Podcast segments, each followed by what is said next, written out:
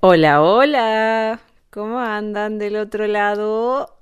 Por acá todo muy bien, tomándome un café y les digo bienvenidos a este nuevo episodio de Si no es ahora cuando podcast.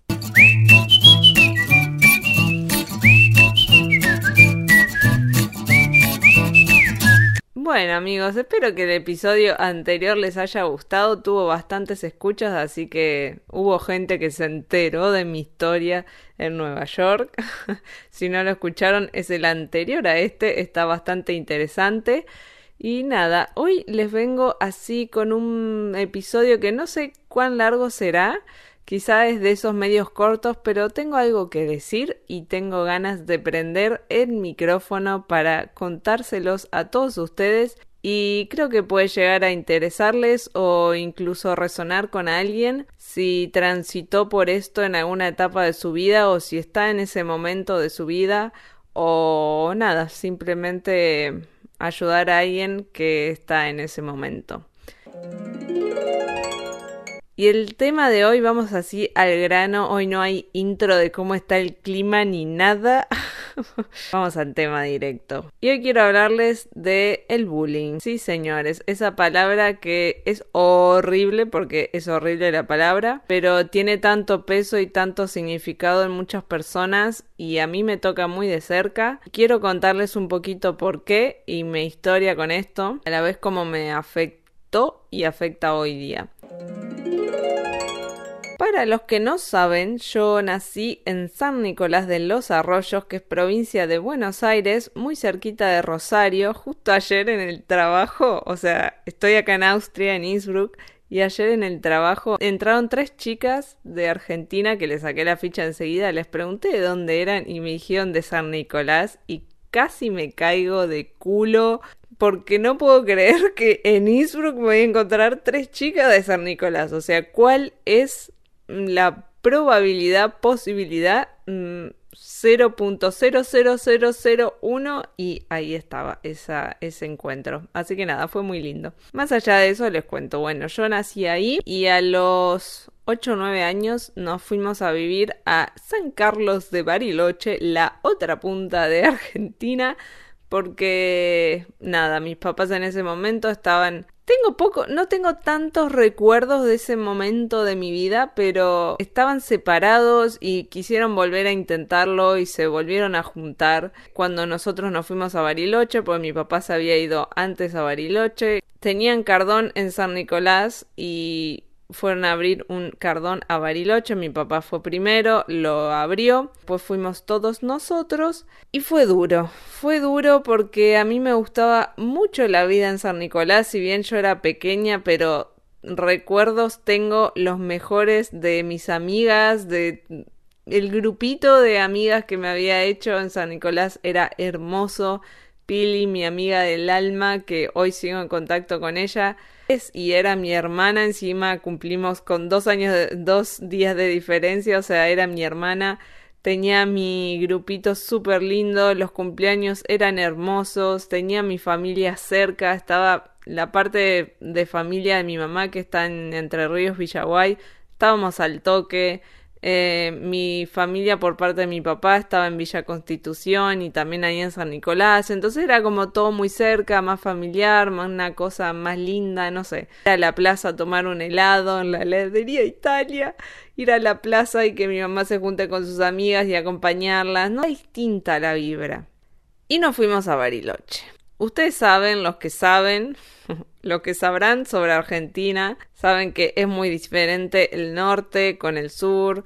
El sur, como en todos lados, en todos los países, las partes montañosas y de inviernos duros y tal, la gente suele ser un poquito más reservada. La vida es totalmente diferente. Y si bien yo era pequeña, me costó mucho. No solo porque encima nos mudamos a mitad de año, cosa que yo tuve que dejar mi colegio del alma, el aire libre, que lo amaba con todo mi ser, tuve que dejar atrás para irnos a otro colegio en Bariloche. Y yo no solo que entré a mitad del, año, digamos que ya entré desfasada, sino que además era la nueva. Era la nueva en el colegio, era la chica que venía de la provincia de Buenos Aires a insertarse en esa nueva jungla, en ese, en ese nuevo colegio, en esa nueva ciudad, em, en esa nueva casa, en ese nuevo ambiente, en ese nuevo clima, era todo diferente. Algo que no estaba acostumbrada y me costó, me costó un montón. Em, hoy digo Bariloche y amo, pero mm, no fue un lindo comienzo para mí, creo que para mi mamá tampoco. Para mi hermano quizá fue un poco más fácil, no, no lo sé, no lo sé en ese momento si fue más fácil o no. Yo no tengo recuerdo que haya sufrido tanto el cambio porque quizá era un poco más abierto, no era tan reservado como yo, conectó enseguida con los deportes, con gente allá y tal. a mí me costó muchísimo más porque era más tímida, cuando era pequeña era tímida, reservada, me costaba mucho integrarme, hablar con la gente, siempre era como más para mí, más introvertida, me encantaban las manualidades, cocinar, eh, pintar, mm, hacer cosas con las manos era como mi, mi cualidad y mi, mi, cable a tierra, era mi mundo y me costaba mucho salir de mi mundo. Eh, un poco autista quizá lo mío, pero iba por ahí, sin duda iba por ahí. Todo eso sumado que no conocía a nadie, ¿no? Entonces yo llegué al colegio y tuve una etapa de bullying 2.0. Primero por eso que les digo que era la nueva, la la rara, entre comillas, que venía de provincia de Buenos Aires. Estaba en un colegio que no lo voy a decir, pero bueno, estaba en un colegio en Bariloche que parecía guay, pero la gente de mi curso no era nada guay. eh, todos tenían unos aires de... No sé si alguno de ustedes vieron Rebelde Way o R Way. Rebelde Way, sí, R Way era la peli. Rebelde Way que había como un grupito de chetos y se la creían mil y eran como, ay, yo no qué, mi grupo y los chicos que eran lindos y las chicas que eran lindas y las rubias y los rubios y de ojitos claros y eran todos guay. Bueno, en este grupo era igual, o sea, en la clase esta era igual. O sea, estaba el mismo grupito que era así más de la gente cheta y los de ojitos claros y los bonitos y no sé qué. Y se la creían mil, pero se la creían mil. O sea, era como nosotros y nuestro curso y vos no entras a mi círculo. Me he comido unos bullying de la gente esa, pero que hoy los tengo en mente y los veo hoy de grandes y digo, mirá lo que es tu vida hoy. O sea, mirá, sos otra persona, por suerte sos otra persona, pero hoy te me venís a acercar y hacer la y el divino, cuando no sé si te acordás que cuando era pequeña me la hiciste imposible, o sea, rajada acá, con R de rajada acá, andate a tomar por culo. Pero en ese momento no sabía decir andate a tomar por culo, porque si yo del pasado hubiese sido menos introvertida y menos shy, o sea, menos tímida, los hubiese mandado a tomar, pero pero bueno, ¿no? las cosas son como son de una forma y por algo son así. Vuelvo, retrocedo porque ya me estaba encabronando. A lo que iba. Bueno, me hicieron bullying por eso. Yo encima eso, introvertida, todo, tímida, mm, media autista, me fui aislando, aislando, aislando. No me encontraba, no me encontraba, no hacía amigos. Ir a comer al mediodía porque encima iba a un colegio que tenía doble turno, salía a las cuatro, cuatro y media de la tarde, comía, o sea, almorzábamos en el comedor del colegio. Yo me sentí, o sea, comía sola, al principio comía sola en un rincón, o sea, era horrible estas pelis yankee que te hacen bullying, bueno, así. Y comía sola en un rincón, se reían de lo que yo llevaba para comer, todo el tiempo estaban viendo a ver qué llevaba cada uno para comer y se reían de eso, o sea, eran, era gente tarada, pero tarada 2.0. Hoy lo pienso y digo, ¿qué tenías en la cabeza? Se reían de todo, de cómo ibas vestido, de qué llevabas para comer, de con quién te juntabas, de qué, cómo te vestías, de qué escuchabas, todo, todo. Del barrio en el que vivías. O sea, perdón, porque sus casas eran sus casas tremendas, no sé qué, y la casa del otro era como una cagada. Todo, medían todos los guachines. Nada, yo me fui aislando, aislando, aislando. Me costó, me costó mucho adaptarme a la vida en Bariloche. No veía, o sea, contaba, viste, cuando haces un calendario y tachás los días para que lleguen las vacaciones y poder irme me iba sola, o sea, mis padres me ponían en un avión, viajaba esto que viajas con la azafata que te va cuidando, así, porque era menor de edad, y me recogía mi tía en San Nicolás y me pasaba mm, o todo el invierno o todo el verano en San Nicolás, en lo de mi tía, en lo de mi abuela y en lo de mis amigas, me quedaba con ellas, o sea, yo tachaba días para que lleguen las vacaciones y poder irme a pasarlas en San Nicolás de nuevo. Y cuando volvía era una depresión, pero una depresión porque volvía a todo ese mundo horrible en el que estaba. Bueno, y con todo esto, todo esto, todo esto, encima fui cogiendo peso y me convertí en una niña más rellenita, vamos a decirlo así, y también me hacían bullying por eso. Entonces me hacían bullying porque era, entre comillas, a los ojos de ellos, y quizá mío también en ese momento, gordita, la nueva, la rara, la que se vestía diferente, la que hablaba diferente, la que no había nacido ahí, la que venía de Buenos Aires, la que no tenía amigos, la, la que comía en una esquina sola, la que era media freak, o sea, todo eso y todo se sumaba más para que me sigan haciendo bullying. Horrible, la etapa esa fue, la padecí muchísimo y encima esto es como un bucle, ¿viste? Te hacen sentir mal, te sentís peor, te aislas más, no sé, te refugias en la comida, todo se hace bola, ¿viste? Todo suma a que te sigan haciendo bullying. Así que esa fue la etapa de la primaria, la padecí muchísimo, después de un tiempo me hice una amiga que era medio friki como yo, Lu, lo único que voy a decir Lu, no voy a dar más nombres, fue mi amiga de toda la primaria y, y secundaria un poco también. Pero la primaria fue menos heavy gracias a ella porque se acercó un día y me empezó a hablar. Fue la única persona que se acercó y me empezó a hablar.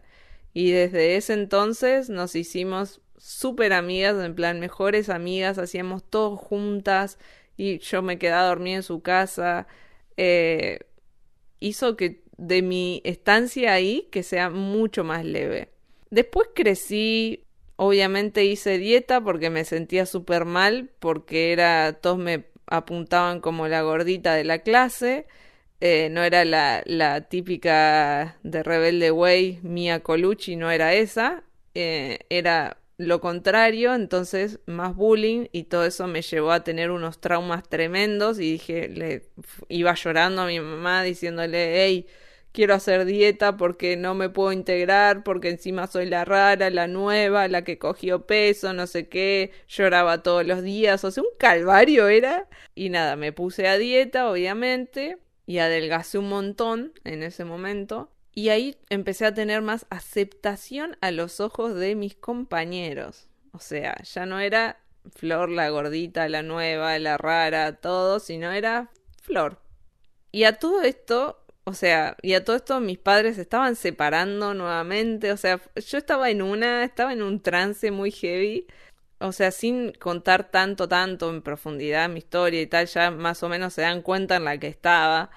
Con todo esto lo que quiero decir es que como el bullying o como el... Sí, el bullying te caga la cabeza, básicamente. Hay gente de mierda, ¿eh? Hay gente de mierda, porque, a ver, en ese momento éramos chicos y quizá la otra persona, o sea, la persona que en ese momento te hace bullying, quizá no se está dando cuenta cuán profundo es el daño que te está haciendo. Porque quizá es, te dicen, eh, vos, gordo pelotudo, y no se están dando cuenta que esas palabras no solo duran ese momento eh, y en ese instante, sino que esas palabras van y carcomen la cabeza y el alma de uno y las carga hasta que no da más, ¿entienden? Hasta que se las quita de encima. Pero quitárselas de encima quizá les llevó años de terapia, quizá les llevó depresión, quizá les llevó ansiedad, quizá les llevó meses de angustia,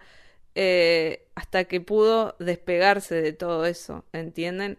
A mí me llevó muchísimo tiempo poder salir de toda esa etapa de mierda en la que estaba, de, de, bajón, de, de sentirme que no pertenecía, de sentirme rara, de sentirme la nueva, eh, de sentirme mm, que no iba a encajar nunca ahí.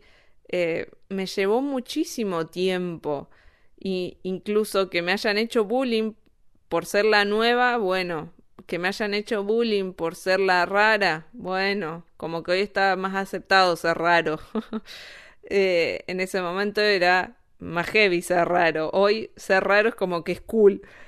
Y yo siempre me consideré un bicho medio raro. Y, pero que te hagan bullying, por ejemplo, por, con algo estético, que hoy quizá no es tan heavy, pero en ese, porque hoy se habla más de todo eso, ¿no? Hoy la gente habla, habla y como que si alguien te está haciendo bullying por tu físico o por algo estético o por algo que tengas, es como la gente habla más sobre eso. En ese momento era como te hacían bullying y vos te la tenías que comer con patatas y resolverlo en terapia, si podías. Y si no, eh, nada, cargarlo toda tu vida hasta el momento en que explotes o que puedas llegar a hablar con alguien en ese momento yo no sentía que tenía herramientas. Yo era chica, era una adolescente. No, todavía no era adolescente, pero estaba entrando en la adolescencia, o sea, la etapa más heavy de tu vida. Y cargar con todo eso no era fácil. Y yo no tenía las herramientas para ir a terapia, no tenía las herramientas para poder hablar con alguien y sentirme cómoda hablándolo. Era como que, que no, y me sentía que estaba mal, que estaba depresiva, que estaba angustiada que no quería estar donde estaba. Y mi único confort era llegar a casa y estar con mi mamá o dibujar o cocinar. Esos eran mis momentos de, de alegría cuando me iba del colegio, porque para mí significaba un calvario. Y cuando llegaba a mi casa o hacía algo que me gustaba para mí, o me ponía eso a cocinar o a pintar o a tejer, eh, lo que les digo, muchas manualidades, o a mirar Art Attack en la tele, eh, o pasar tiempo con mi mamá. Esos eran mis momentos de, de confort, digamos, y los que me sentía como más a gusto. O cuando me juntaba con mi amiga, la, la, mi única amiga que me hice en ese momento. Pero a lo que voy es que hay, el bullying es real, o sea, fue real mucho tiempo, hoy se le da más bola, por suerte hoy se le da más bola, y la gente quizá no está tan trabada de cabeza, pero en ese momento era como que era tierra de nadie, ¿entienden? La gente se pensaba que te podía decir y hacer lo que quisiese. Si en ese momento yo hubiese tenido un 0.5 de coraje y de valentía y de vivencia que tengo hoy, los hubiese mandado a tomar por culo o los hubiese agarrado de los pelos y le hubiese dicho, andate a que te den, ¿entendés? Es como mm, todo, o sea, todo les hubiese dicho. Hoy yo no me callo nada y hoy yo no me guardo nada, pero me da gracia que hoy esas personas se me acercan y es como... Me dice, ay, qué guay, Flor, ahora que sos creadora de contenido, no sé qué, y me han hablado y no sé qué, y yo en plan, fuck you, motherfucker, bitch. Resumiendo un poco, eh, si en algún momento te han hecho bullying o, en, o estás en esa transición, que bullying no quiere, no quiere decir solo en la escuela, eh, ojo, ni tampoco solo de adolescente ni de niña. Eh, te pueden hacer bullying en el trabajo, te pueden hacer bullying eh, de grande en cualquier entorno de tu vida, en, no sé si practicas algún deporte o si vas a alguna actividad extra o lo que les digo en el trabajo, puedes sufrir bullying de mil millones de formas, incluso en tu casa, eh, hablen, hablen, no se queden, no, no dejen, no reciban eso, no, no reciban, no sean receptores de tanta mierda.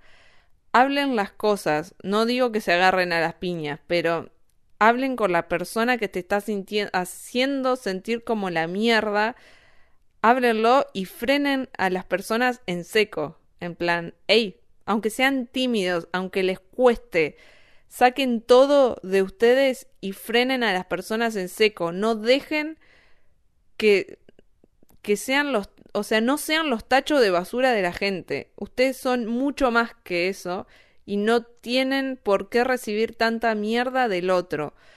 Frenen en seco a las personas. Ustedes no tienen por qué recibir tanto, mm, tanto malestar, tanto frustración de la otra persona, porque al final la otra persona te está haciendo bullying porque está proyectando en vos toda su mierda y está mm, sacando para con vos todas sus mierdas y todos sus problemas y todas sus inseguridades. Y si sos tímido, como yo en ese momento, solo sos una bolsa de recepción de las proyecciones y los miedos y las mierdas de la otra persona. Pero si en ese momento hubiese tenido un poquito de valentía, quizá no me hubiesen tocado tanto la cabeza, porque quieran o no, todo lo que es eh, bullying, todo lo que fue bullying para conmigo, para siendo la nueva, las inseguridades que me han marcado, eh, con el tema también de estético, sufrí muchísimo y hoy día eh, todavía lo sigo hablando en terapia y, lo, me, y me costó muchísimo despegarme de todo eso y me generó muchas inseguridades porque todo el tiempo era como no, si engordo un poco o si cojo un poco de peso, ya no voy a ser eh, bien vista en la sociedad, porque eso es lo que yo viví de chica, ¿entienden? O sea, mm, cuando adelgacé ya era flor, pero mientras era tenía un poco de sobrepeso, no era la gorda que llegó de Buenos Aires, la nueva, la rara, la antisocial, la ¿entienden? O sea, entonces uno creció con ese chip y es difícil sacárselo hay que tener muchos huevos, hay que trabajarlo mucho para poder despegarse de todo eso. Entonces, mi consejo es, si estás o estuviste en una situación de esas, primero que lo, lo trates en terapia o con tu método, tu mejor método que sea para vos. Eh, terapia, digamos, puede ser un psicólogo, puede ser una terapia alternativa, lo que sea que a ti te haga bien trátalo ahí, no lo dejes estar porque es una espina que si no no te la sacas más, o sea, vas a seguir creciendo con esa espina, búes que te inculcaron, vas a seguir arrastrando, entonces sacátelo de raíz y si pueden hablen, o sea, no dejen que te tiren toda la mierda a vos, habla. Cuando está pasando, frena en seco a las personas, sea un compañero de trabajo, sea tu jefe, sea tu marido, tu marida, tu amiga, tus padres, tu compañero de trabajo, tu compañero de colegio, de secundaria, de universidad, de primaria, lo que sea, ahí, cortalo en seco. No dejes, no seas la receptora o el receptor de toda esa mierda. El bullying es muy heavy y existe y existió mucho. Lo bueno es que hoy se habla de eso. En su momento no se hablaba nada y solo recibíamos todo eso. Pero a mí me marcó, me marcó mucho y creo que si no hubiese sufrido tanto bullying, mi inserción en Bariloche hubiese sido tan diferente, todo mi crecimiento en Bariloche hubiese sido tan diferente. Llegué a odiar Bariloche, hoy lo amo porque me encanta y porque yo crecí y soy otra persona y soy diferente eh, y mm, aprendí a valorar donde estaba y donde crecí y las oportunidades que eso me dio pero al mismo tiempo cuando era pequeña lo odiaba con todo mi ser y quería volverme a San Nicolás como sea, pero porque tuve una inserción del ojete. pero bueno, hoy veo a las personas que me han hecho bullying y me encantaría ir y decirle gracias por nada, andate a la mierda, ¿entendés? Pero bueno, lo gracioso es que esas personas que me han hecho bullying en ese momento hoy se la pasan hablando como de no, eh, hay que ser buenas personas, eh, la meditación, el yoga. Yo no digo que las personas no puedan cambiar, pero al mismo tiempo me, me río por dentro porque digo, mira, andate a lavar el culo. si estás en una situación parecida o estuviste, acá hay otra persona, otra autista en un momento de su vida que le pasó lo mismo. Hoy ya no, y hoy me chupa todo más un huevo, la verdad crecí y por suerte mm, me desenvolví en el mundo de una forma que está guay o yo considero que me desenvolví eh, por mi cuenta siempre fui muy independiente y le di con todo para adelante mm, tras mm, mareas difíciles y complicadas, ahí estaba Flor remando en su bote y salió, salió para adelante, salió como pudo, pero salió y hoy soy más fuerte que nunca, aunque obviamente tengo mis momentos de ansiedades, de pánico, de todo, de angustia, pero acá estoy, soy una persona entera y que armó una comunidad, yo solita, una comunidad de personas que, que me bancan y que están ahí del otro lado aguantándome y que juntos somos una hermosa comunidad viajera de estilo de vida donde compartimos todo y donde hay un lindo feedback y se los agradezco un montón. Em, y nada, al mismo tiempo, si todo lo que pueda llegar a aportarles a ustedes, para mí es oro. Así que em, me encanta al mismo tiempo que mi historia les sirva a ustedes y les resuene de alguna forma y les pueda aportar algo, un granito de algo en sus vidas. Así que gracias por estar del otro lado escuchándome y siguiendo bancándome. Em, los quiero un montón de verdad. Cuando les digo esto es verdad. Significan un montón para mí. Así que gracias, gracias Marcelo. Gracias por todo, por ser como sos. Y sin más, nos vemos en el próximo episodio de este capítulo de Si no es ahora cuando podcast. Cómanse el mundo y que los que les hagan bullying, go fuck yourself. Los quiero amigos.